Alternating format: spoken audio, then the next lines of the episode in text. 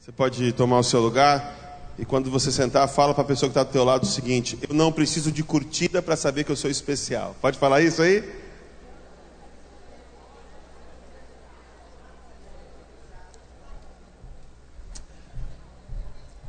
Semana passada o Instagram fez uma mudança radical e tirou os likes. Eu estou esperando agora eles tirar o número de seguidores, para ficar um negócio bom mesmo. E esse negócio deu o que falar, porque é, a gente estava num restaurante, aí uma menina tadinha falou assim: Ah, não, logo agora que o meu post ia atingir mil likes, tiraram os likes. Eu falei assim: é, Você não entendeu por que eles tiraram. E é interessante o motivo pelo qual eles tiraram os likes. O pessoal do Instagram percebeu que a rede social virou uma competição. As pessoas não estavam mais postando aquilo que lhes interessava, aquilo que lhes era importante, mas elas estavam postando para agradar a outras pessoas. Então, o que o argumento foi o seguinte: nós queremos que as pessoas se preocupem mais com o conteúdo do que com a repercussão que o conteúdo vai ter.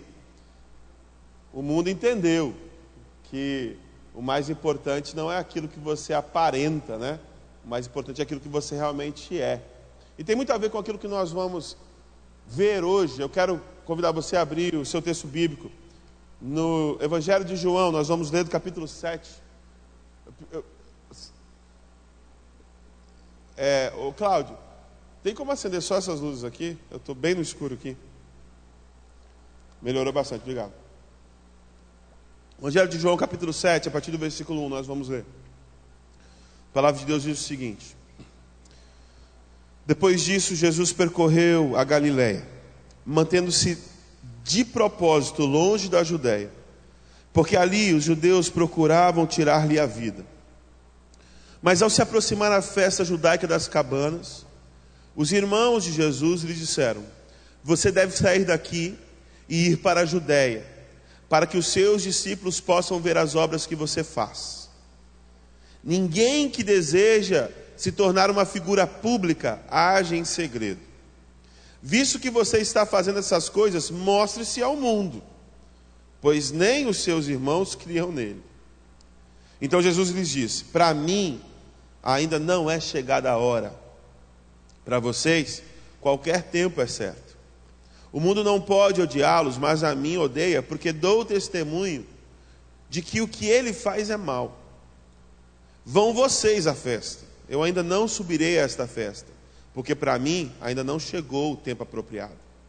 Tendo dito isto, permaneceu na Galiléia. Contudo, depois que os seus irmãos subiram para a festa, ele também subiu, não abertamente, mas em segredo.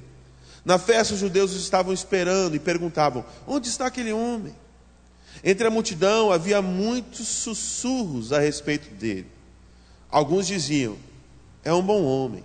Outros respondiam: Não, ele está enganando o povo. Mas ninguém falava dele em público por medo dos judeus. Você pode fechar os seus olhos, baixar sua cabeça, vamos orar mais uma vez.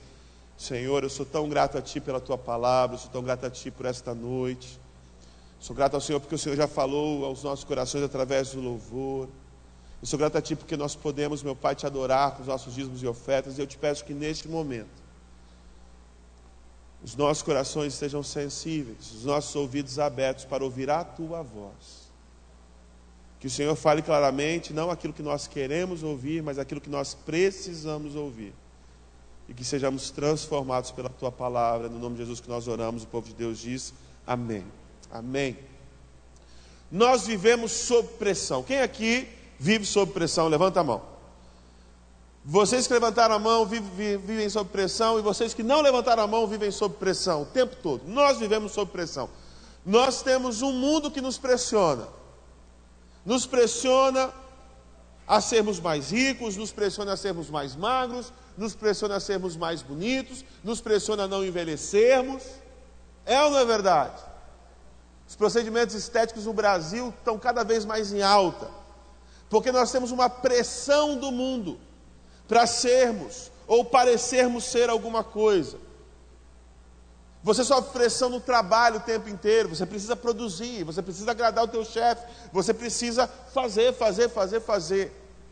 Você que fica só na sua casa, cuida dos seus filhos, cuida da sua casa, você tem uma pressão muito grande sobre você. Você que é mãe sabe muito bem do que eu estou falando. Antigamente, a tarefa básica da mãe era manter o filho vivo. Hoje em dia, não. Hoje em dia, você tem que. Repararam que agora o negócio não é mais aniversário, é mensário. Como se não bastasse a mãe com recém-nascido não tendo tempo para nada, ela tem que organizar agora todo mês uma festa para a criança. Por quê? Porque está todo mundo fazendo. E se eu não fizer, eu fico para trás. E aí eu mostro para o mundo que eu não amo tanto meu filho quanto aquele que faz mensário. Daqui a pouco vai ter o semanário. Daqui a pouco vai ter o diário. E ninguém vai dar conta de fazer nada mais. Por quê? Porque a gente vai pressionando, pressionando, pressionando, pressionando, para termos uma alta performance o tempo inteiro.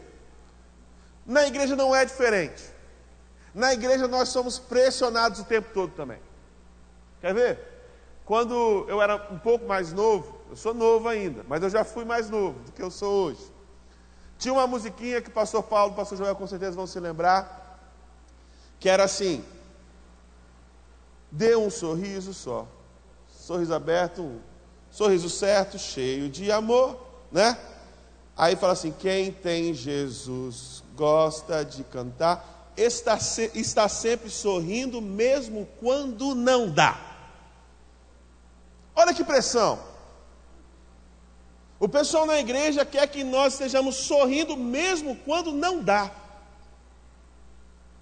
Eu estou arrebentado na minha alma, está tudo desmoronando ao meu redor, mas eu não tenho a liberdade de chegar no espaço desse com o semblante caído.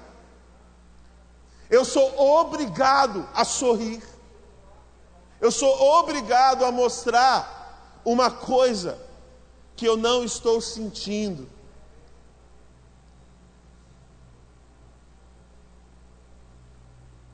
Quer ver? Tem uma outra música também que fala assim. Agora eu esqueci da música. Vocês entenderam o ponto? Já percebeu que quando nós perguntamos para as pessoas como é que elas estão, nós não estamos querendo saber a resposta delas, nós estamos querendo que elas digam: Estou bem. Se você pergunta para alguém assim, como é que você está? E aquela pessoa para e fala assim: olha, as coisas estão mal. Você nem sabe o que fazer. Por quê? Porque você não está preparado para ouvir a resposta. E se alguém começar realmente te responder como é que ela está, sabe o que você faz? Você arranja uma desculpa. Ah, eu estou atrasado, a gente conversa depois. Porque nós somos forçados a mostrar uma coisa que nós não somos. Nós somos o tempo todo pressionados a nos mostrar de um jeito que nós não estamos. E Jesus, ele vivia muito isso. Implicava o tempo inteiro com Jesus. Mas Jesus, você está comendo com o pessoal que é pecador. Mas Jesus, você está tocando, nos leprosos. Jesus, você está curando no sábado. Jesus, os teus discípulos estão colhendo espigas no sábado. Jesus era alguém sobre quem existia muita e muita e muita pressão. Ele era pressionado o tempo inteiro.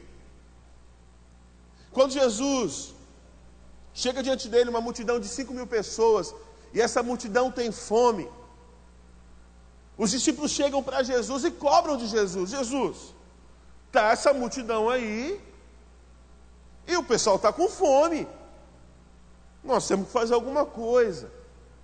E vocês conhecem muito bem a história: Jesus faz um milagre, multiplica pães e peixes e alimenta uma multidão de cinco mil. A multidão fica extasiada. Que performance maravilhosa que Jesus fez agora. Agora o Filho de Deus arrebentou. Alimentou uma multidão de cinco mil pessoas. E aí aquela multidão fica abismada com Jesus. Jesus ganhou cinco mil seguidores na hora lá no Instagram. Ganhou um monte de curtida, um monte de like. Estava arrebentando o ministério, talvez no seu auge. Muito seguidor, milhares e milhares de pessoas, 5 mil no mínimo. Sem contar mulheres e crianças. Bota aí umas 15 mil pessoas. Só que a história continua. A multidão vai atrás de Jesus. E aí o pessoal pede mais um milagrezinho. Faz mais alguma coisa aí para a gente ver. Jesus chega para a multidão e fala assim: Vocês estão me seguindo só porque eu dei pão para vocês. Mas deixa eu contar uma coisa para vocês. O milagre da multiplicação dos pães e dos peixes não é o mais importante. Porque este pão que vocês comeram, vocês comeram e vocês sentiram fome de novo. Mas eu quero dar para vocês um pão que vai saciar vocês para sempre. E ele começa a dizer: Eu sou o pão da vida. Quem comer de mim e beber do meu sangue, este vai ter vida eterna. Só que as pessoas não estão interessadas na mensagem profunda de Jesus. As pessoas estão interessadas na performance. Elas querem saber dos pães e dos peixes. Sabe o que, que acontece? Um por um começa a ir embora. E vão embora. E vão embora. E lá em João 6, 66, diz que todos eles foram embora. Jesus perdeu num instante só, porque ele falou um negócio que o pessoal não queria ouvir quase todos os seus seguidores. Esse é o contexto de João 7. Jesus olha para os meninos que ficaram, aí fala assim: e vocês, vocês não vão embora não? E aí um deles responde: a gente não tem para onde ir. A gente não tem para onde ir.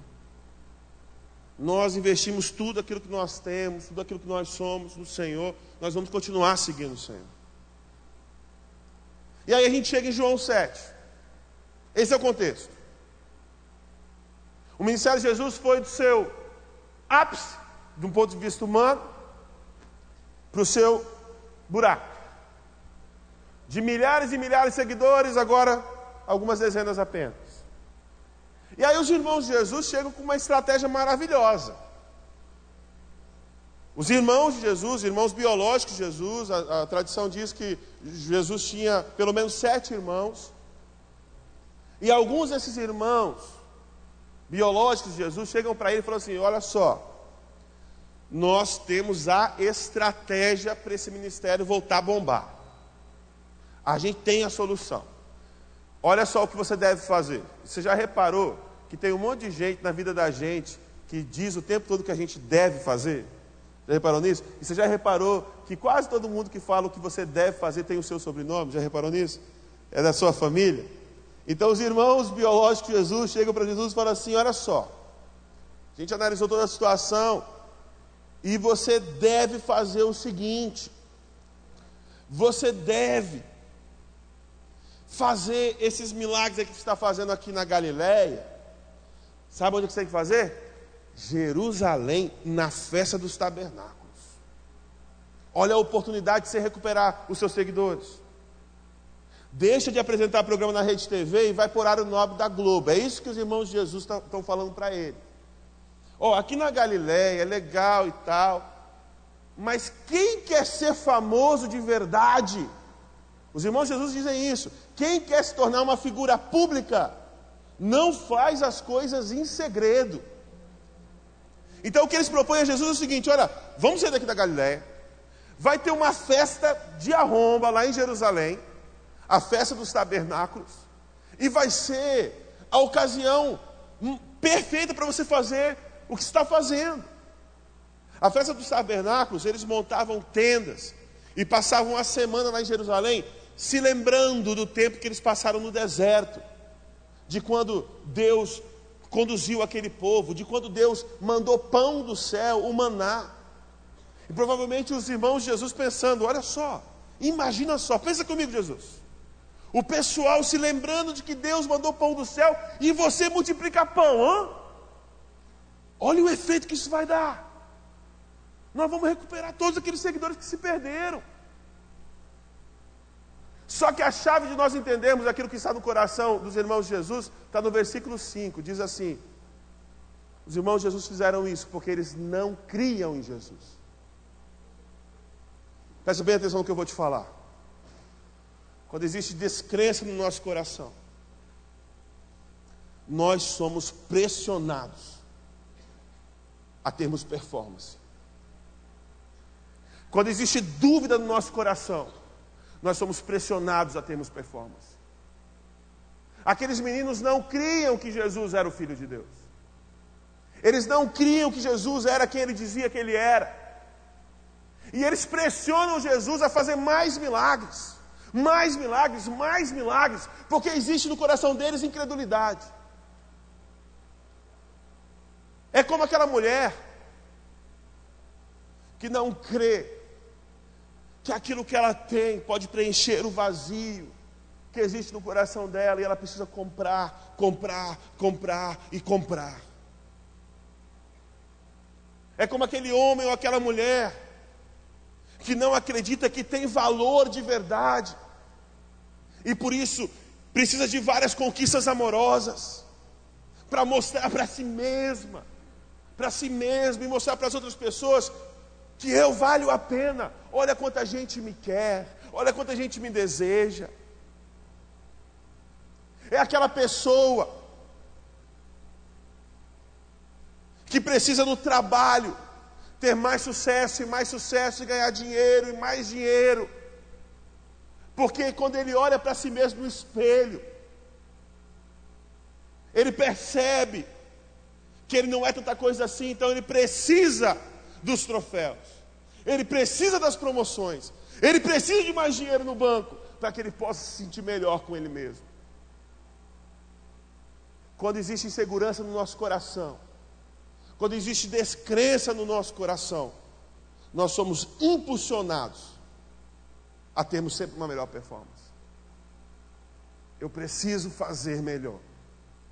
Eu preciso fazer melhor. Para que as pessoas me aceitem. Para que as pessoas me amem.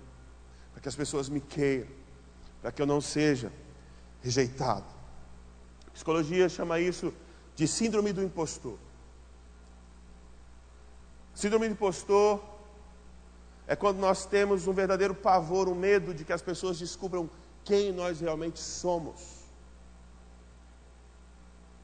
Temos medo que as pessoas vejam nós por nós mesmos. Aquilo que está lá no nosso interior. E o que, que nós fazemos? Nós temos performance. Eu ganho mais uma promoção. Eu arranjo mais um namorado eu compro mais alguma coisa. Eu mesmo estando triste, boto um sorrisão e venho para a igreja. Para que as pessoas não enxerguem a minha alma. Para que as pessoas não vejam que no fundo eu sou inseguro. No fundo eu sou fraco. No fundo eu não sei todas as respostas. No fundo, no fundo, eu estou abatido. Quando existe insegurança no coração, quando existe incredulidade no coração, nós precisamos ter uma performance cada vez melhor, para poder provar para o mundo que nós não precisamos provar nada para ninguém. Já ouviu essa canção? Renato Russo, uma música. Ele fala isso, né? Ele começa, tem andado distraído. E aí ele fala assim: quando o que eu mais queria era provar para todo mundo que eu não precisava provar nada para ninguém. Essa tem sido a toada de muitos de nós. O tempo inteiro querendo provar as coisas. E às vezes querendo provar que a gente não tem que provar nada. Eu vou provar, eu vou provar para você que eu não tenho que provar nada para você. Tudo fruto de uma insegurança que toma o nosso coração e nos leva a querer ter sempre uma performance. Jesus, larga esse discurso doido aí de, de, de comer da carne e beber do sangue, menos do canibalismo e mais para o pão e peixe. Vamos afinar esse discurso teu aí. Esse discurso teu está muito impactante. Não é isso que as pessoas querem ouvir. O pessoal quer peixe, o pessoal quer pão. Você viu, quando deu peixe, quando deu pão, um monte de gente veio. Quando falou essas coisas complicadas aí, pessoal foi embora. Jesus não se importava de fazer milagres. Agora, Jesus, ele não fazia os milagres pelos motivos errados. No verso 6, a palavra de Deus diz assim: Jesus falando, quando os meninos falam para ele: Olha, faz o um milagre aí lá em Jerusalém, ele fala assim: Não é chegada a hora. Repete comigo: Não é chegada a hora. Jesus ele sabia que os religiosos estavam tramando para matá-lo. E Jesus sabia que se ele fizesse essa aparição, essa grande aparição em Jerusalém, na festa dos tabernáculos, seria a ocasião que os líderes religiosos teriam para matá-lo. E no versículo 1, o texto diz que Jesus deliberadamente, ou seja, de propósito, ele não estava na Judéia. Jesus não tinha problema com fazer milagre. Só que ele fazia sempre pelos motivos certos. E Jesus sabia que naquele momento, naquela hora, não era a hora de grandes milagres. Jesus sabia que naquele momento não era hora de subir para Jerusalém de forma pública. Jesus sabia que aquela hora era hora de ficar na Galiléia, hora de ficar na encolha, hora de ficar no anonimato. Talvez Deus esteja falando com você nessa noite que existem certas coisas na sua vida e na minha vida que você precisa deliberadamente se afastar. Porque você sabe que isso vai te trazer morte. Você sabe que isso já está te trazendo morte. Jesus sabia que se ele subisse naquele momento para Jerusalém, aquilo traria morte para ele e não era chegado a hora. Como a gente precisa aprender isso? Tem coisa ainda que não é a hora certa. Tem vezes que nós temos que esperar. Algumas vezes nós temos que ter paciência. Talvez Deus esteja falando muito claramente no seu coração. Que tem certas coisas que você tem que se afastar neste momento que está te trazendo morte. Vou te contar uma experiência quando eu tinha sete anos de idade. E foi uma coisa que eu tive que me afastar porque aquilo estava me trazendo morte. Eu tenho esse cabelo que vocês estão vendo. E eu sempre tive esse cabelo que vocês estão vendo. E eu tinha um amigo, o nome dele era Alan. E o Alan tinha um cabelo bem lisinho. Cara, eu achava muito bonito o cabelo do Alan. E o meu sonho era ter o cabelo igual o cabelo do Alan, Serginho. Achava muito bonito. O cabelo dele era muito liso. E aí, quando ele cortava o cabelo dele, aqui no, na nuca ficava tudo arrepiado, todo arrepiadinho. Cara, eu achava muito maneiro. E a minha mãe me levou para cortar o cabelo. E aí o barbeiro perguntou para mim, né, como é que você quer o cabelo? Aí eu falei assim, eu quero igual do Alan. Aí, como, como é o cabelo do Alan?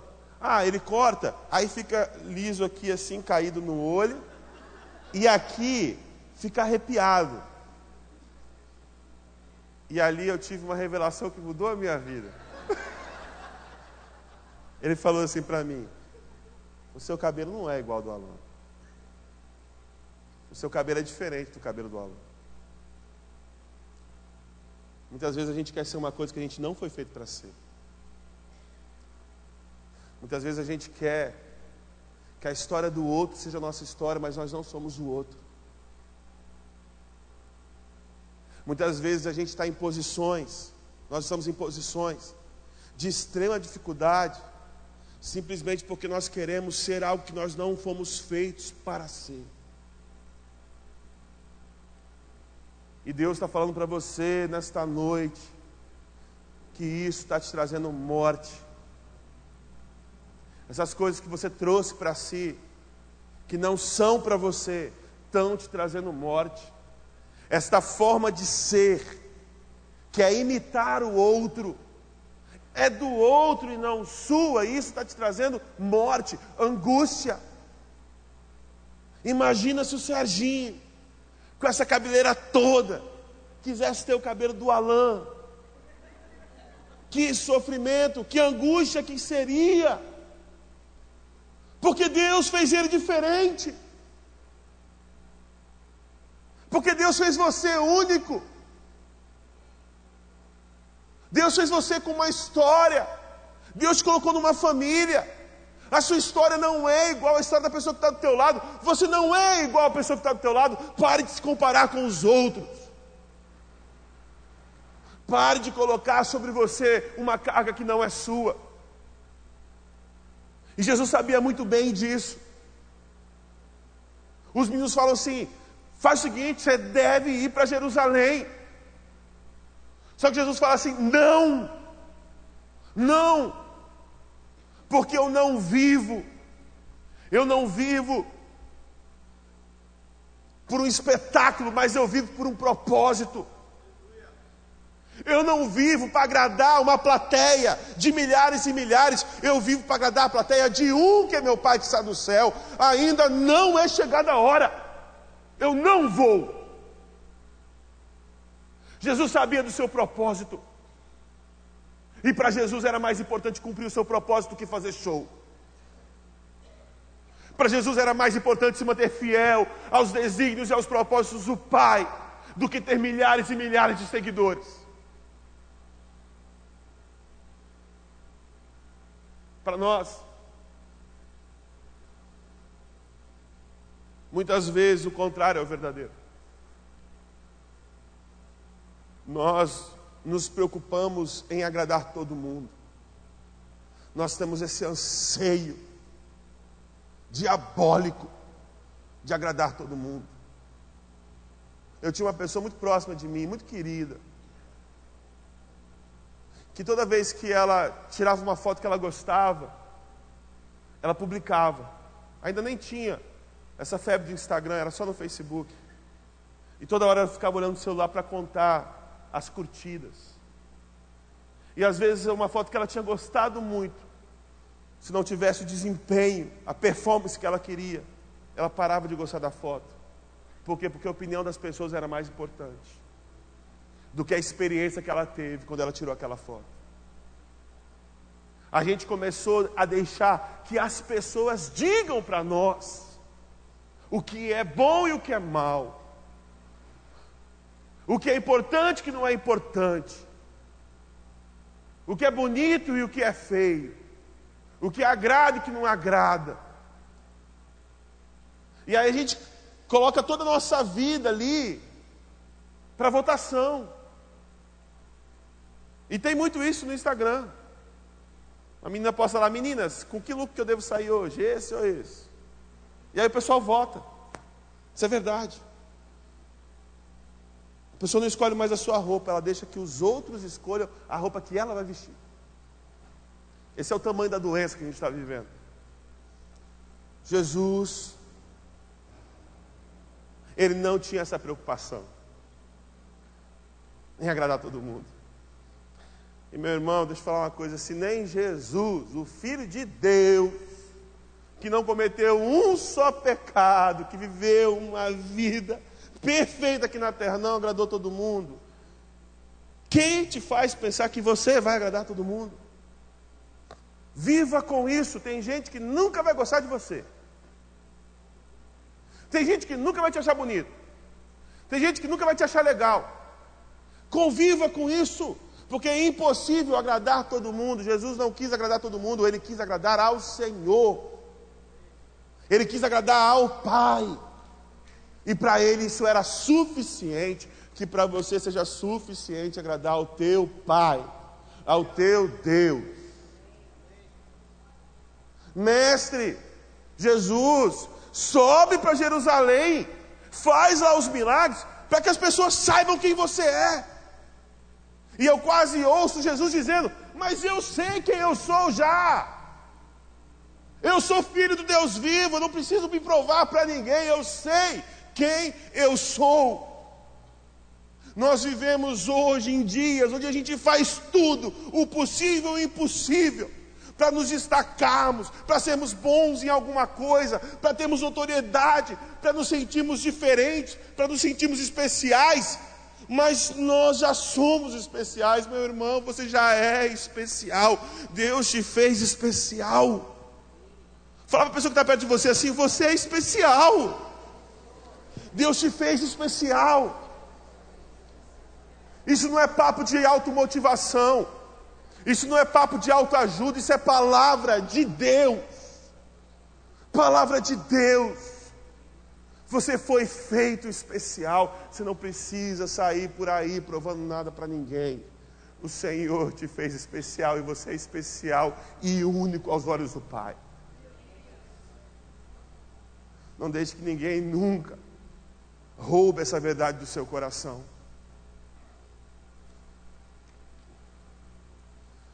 E quando nós ficamos tentando nos provar para todo mundo, sabe o que a gente descobre? Que na maioria das vezes as pessoas nem estão prestando atenção. Sabe por quê? Porque elas estão ocupadas demais também se provando para os outros. É um se provando para o outro, que está se provando para o outro, que está se provando para o outro. No final, ninguém está prestando atenção em ninguém. E a gente gasta tempo, gasta energia, gasta recursos, simplesmente por não sabermos quem nós somos. Quando você sabe que você é filho amado de Deus, quando você sabe para que você foi feito, você fica feliz na Galiléia, você não precisa ir para Jerusalém. Você está entendendo o que eu estou falando? Você não precisa ser o presidente da empresa. Você não precisa ser o líder maior. Quando você sabe que você é filho amado de Deus e sabe o teu propósito, a Galileia é um lugar maravilhoso. Quando foram entrevistar a Michelle Obama, ela disse uma coisa muito interessante. Ela falou assim, perguntava para ela, qual foi o maior sacrifício que você fez quando você se tornou primeira dama? Ela falou assim, o maior sacrifício que eu fiz foi ter que sair do anonimato. Eu achei interessante. Porque o movimento do mundo é o contrário. Todo mundo querendo se tornar famoso. Todo mundo querendo se tornar uma figura pública. Um dia desse eu vi uma conta no Instagram que o cara tinha 70 seguidores. Estava lá, figura pública. 70 seguidores. Figura pública. Eu quando vejo uma conta assim, oficial, eu, me dá uma dor no coração. O cara tem 100 pessoas seguindo ele. Aí é lá, imagina eu, Miqueias Lima oficial. Esse oficial dá um ar de importância, né? Não é o perfil fake dele, porque quem é que vai fazer o perfil fake meu? Vontade de falar, filho, ninguém vai querer fazer perfil fake de você, você tem 100 seguidores. Mas eu acho interessante a Michelle Obama falando que ela abriu mão de uma coisa tão preciosa que era o anonimato. Enquanto a gente fica querendo o tempo todo a fama. Eu eu tenho assim questões que Deus tem trabalhado no meu coração que eu luto há muito tempo. E eu luto com essas coisas. Tudo que eu estou falando com vocês, eu luto com essas coisas. Toda vez que você me vê pregar sobre qualquer coisa, você pode saber que foi uma mensagem que Deus falou comigo primeiro. Comigo primeiro. E eu tenho muito disso, eu sou pastor. E eu fico me cobrando o tempo inteiro de ter uma palavra diferenciada na boca. Eu não posso dar uma palavra igual a de todo mundo, eu tenho que dar uma palavra diferente, que tenha mais poder, mais efeito. Eu sou pastor. E às vezes eu deixo de falar, às vezes eu nem apareço, porque eu tenho medo de que quando eu falar as pessoas vão ver que eu sou uma pessoa normal, que nem sempre tem aquela palavra boa para dar. Aconteceu isso um dia desses, lá em casa. A gente teve a conferência aqui do, do GIM, né, do Global Youth Movement, e a Gabi, ela trabalhou muito, no, a minha esposa, a Gabi, ela trabalhou muito na, na conferência. E na sexta-feira à noite, ela chegou em casa muito cansada, muito tarde. Muita coisa tinha dado errado coisas que fugiram do controle dela e a minha esposa tem essa fragilidade, ela gosta de ter o controle de tudo. Isso acontece com a minha mulher, eu sei que com a tua mulher não acontece não. Alguém falou assim, mulher querendo ter o controle de tudo? Nunca vi. Mas tem umas mulheres que são assim. Ela é assim. Algumas coisas tinham dado errado, ela chegou muito frustrada em casa. E algumas coisas assim, algumas chateações muito legítimas. Ela começou a falar tudo para mim, chorar e chorar. enquanto ela falava, a única coisa que vinha na minha cabeça é: o que, que eu vou dizer? O que, que eu vou dizer? Porque a minha preocupação é, cara, eu tenho que falar, eu sou. Essa mulher vai ver que eu tenho que fazer uma performance boa aqui, eu tenho que falar um negócio assim que vai lá no coração dela. Sabe o que eu fiz? Eu não tinha o que dizer, eu dei um abraço nela. E no final das contas era tudo que ela precisava do meu abraço, do meu acolhimento. Quando a gente deixa de lado a preocupação em parecer ser alguma coisa, nós começamos a ser alguma coisa. E ser é muito mais importante do que parecer. Porque as pessoas ao teu redor não estão interessadas naquilo que você parece ser, elas são mais interessadas naquilo que você é de verdade.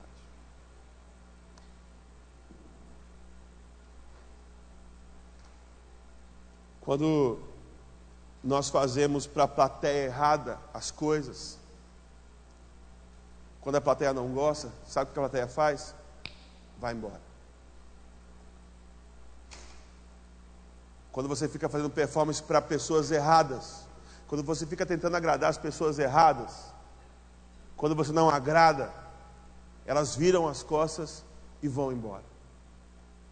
Meu irmão, que no nome de Jesus, você saia daqui esta noite com a consciência de que o único que você precisa agradar é o teu Pai Celestial. Lá em Colossenses 3, o apóstolo Paulo diz que tudo que vocês fizerem, absolutamente tudo que vocês fizerem, façam como se fosse para o Senhor. E quando nós fazemos como se fosse para o Senhor, se alguém não chegar em mim, dar um tapinha nas costas e me dar um parabéns pelo que eu fiz, tudo bem, porque eu não fiz para ele, eu fiz para o Senhor. Quando eu me doar, quando eu me entregar para uma pessoa, investir naquela vida, na vida daquela pessoa, e aquela pessoa um dia virar as costas para mim, eu não vou me abater porque eu não fiz por ela, eu fiz para o Senhor. Quando nós fazemos para o Senhor, nós nos frustramos, porque a palavra de Deus diz que o nosso Deus que vê em secreto é que nos recompensa. Lá em Mateus 6, uma palavra tão profunda de Jesus. Ele fala assim: Olha, quando vocês fizerem qualquer coisa, qualquer coisa, não sejam como os fariseus hipócritas, que fazem as coisas para que todos vejam aquilo que eles fizeram. Eu digo para vocês uma coisa, Jesus falando, que eles já receberam toda a recompensa daquilo que eles fizeram. Ô meu irmão, deixa eu falar uma coisa para você. Se você fizer as coisas querendo o aplauso das pessoas, o aplauso das pessoas é tudo que você vai ter. Você acha que isso é bom? Isso não é nada. Porque o que mais vale é a palavra de Deus, servo bom e fiel, entra no gozo do teu Senhor. Tudo que você fizer, seja para o Senhor. Cada pessoa que você abençoar, que seja para o Senhor. Cada post que você fizer lá no teu, na tua rede social, seja para o Senhor, para a glória do Senhor. Pare de se preocupar em agradar todo mundo. Pare de querer ser popular. Pare de querer se sentir especial, porque você já foi feito especial. Quero que você feche seus olhos agora. Abaixe sua cabeça. O grupo de louvor vai subir aqui. E eu quero terminar. Queria que você ouvisse muito seriamente o versículo 12. Entre a multidão havia muitos sussurros a respeito de Jesus. Alguns dizem é um bom homem, outros respondem não, ele é um enganador. Todo mundo tem alguma coisa a dizer a respeito de você. E as pessoas sussurram o tempo todo coisas ao seu respeito. Alguns dizem que você é bom, outros dizem que você não é bom. Alguns dizem que você vale a pena, outros dizem que você não vale a pena. O problema é quando nós deixamos que esses sussurros falem mais alto do que a voz de Deus que diz: Você é meu filho amado e eu tenho prazer em você. Não deixe que os sussurros das pessoas soem mais alto do que a voz de Deus. É. Não deixe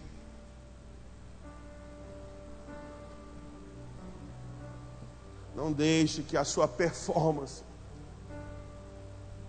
aquilo que você aparenta ser, seja mais forte e mais importante do que aquilo que você realmente é. Não viva para agradar a A.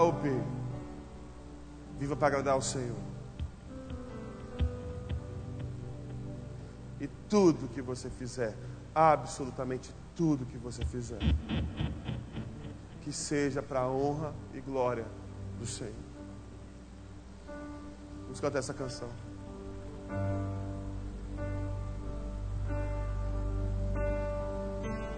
Quem sou eu para que o grande rei receba assim? Me perdi, ele me encontrou, seu amor por mim, seu amor por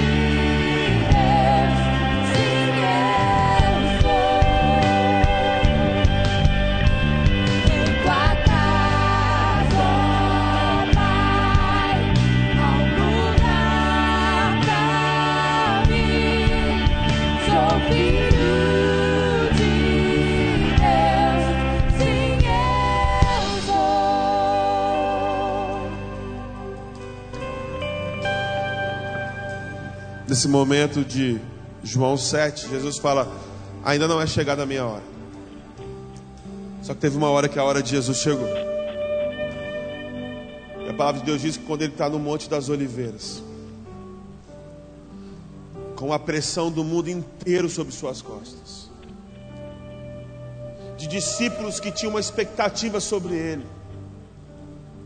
de que ele estabelecesse um reino terrestre, terreno, de que ele invocasse fogo do céu e destruísse seus inimigos. Cercado por uma expectativa muito grande, por uma pressão muito grande. Sobre ele, os pecados de toda a humanidade sendo colocados nos seus ombros. A palavra de Deus diz que a angústia de Jesus A pressão sobre Jesus era tão grande, tão grande, que ele começa a suar gotas de sangue. Tamanho era a sua angústia, tamanho era a sua dor. E sabe o que Jesus fala? Na oração que ele faz ao Pai, ele fala: Pai, se possível for, passa de mim esse cálice. Mas a segunda parte é a parte que toca o meu coração. Ele fala assim: Mas que não seja feita a minha vontade, mas a tua vontade. Meu irmão, que nos momentos de maior pressão da sua vida, que você queira agradar a plateia de um só, do seu pai, do seu pai. Que você não viva para um espetáculo, mas que você viva por um propósito. E que você saiba que de fato você não precisa provar nada para ninguém, você é filho amado de Deus. Que os sussurros das pessoas não falem mais alto do que a voz de Deus que te diz nesta noite: Você é meu filho amado, eu tenho prazer na sua vida. Senhor, eu te peço que no nome de Jesus, essa palavra que tocou tão profundamente o meu coração, toque também a vida dos meus irmãos reunidos aqui nessa noite, Pai. O Senhor sabe aquilo que se vai na vida de cada um, aquilo que se passa no coração de cada um. Eu te peço que nessa noite o teu Espírito fale claramente a cada um dos meus irmãos quais são os parâmetros que eles têm estabelecidos para a vida deles. E quais são aquelas coisas que agora eles precisam abrir mão, se afastar, porque estão trazendo morte para a vida deles. Que no nome de Jesus o teu Espírito dê clareza e dê forças para que eles vivam a vida deles e não a vida de ninguém mais. Que eles vivam a história deles e não a história de ninguém mais. Eu te peço que no nome de Jesus, toda necessidade que nós temos de aparecer, destacar, de ser especiais, que o Senhor, numa simples palavra, supra essas necessidades. Quando o Senhor nos disser: Eu sou teu Pai, você é meu filho amado. Que nós não venhamos a viver, meu Pai, para espetáculo, mas que nós venhamos a viver para um propósito. E que seja na Judéia ou na Galiléia, seja onde todos possam ver, ou seja onde ninguém possa ver, que nós tenhamos a alegria em vivermos para a tua honra, para a tua glória, para o teu louvor. Essa oração que nós fazemos, nós a fazemos no nome de Jesus. E todo o povo de Deus diz: Amém. Amém. Roberto.